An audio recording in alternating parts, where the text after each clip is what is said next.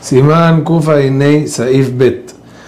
Otros puntos importantes sobre la alhaja de Atuf Ametiv. Si el segundo vino que está tomando la persona es peor que el primero y lo sabe, no bendice Atuf Ametiv.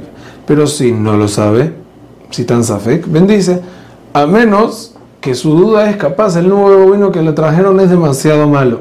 Así dice el Taz. En caso que sabe que son los dos iguales, no bendice a tu Ametiv.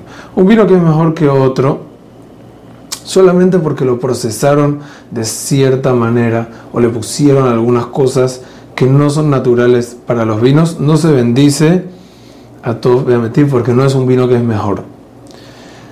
Otro punto, hay quienes opinan que si tomó el vino bueno en un periodo dentro de los 30 días, quiere decir hace dos semanas, tres semanas, una semana, tomó de ese vino, entonces ya no bendice a todo Emetiv. Sin embargo, si se bendice y la alhaja no es como esa opinión.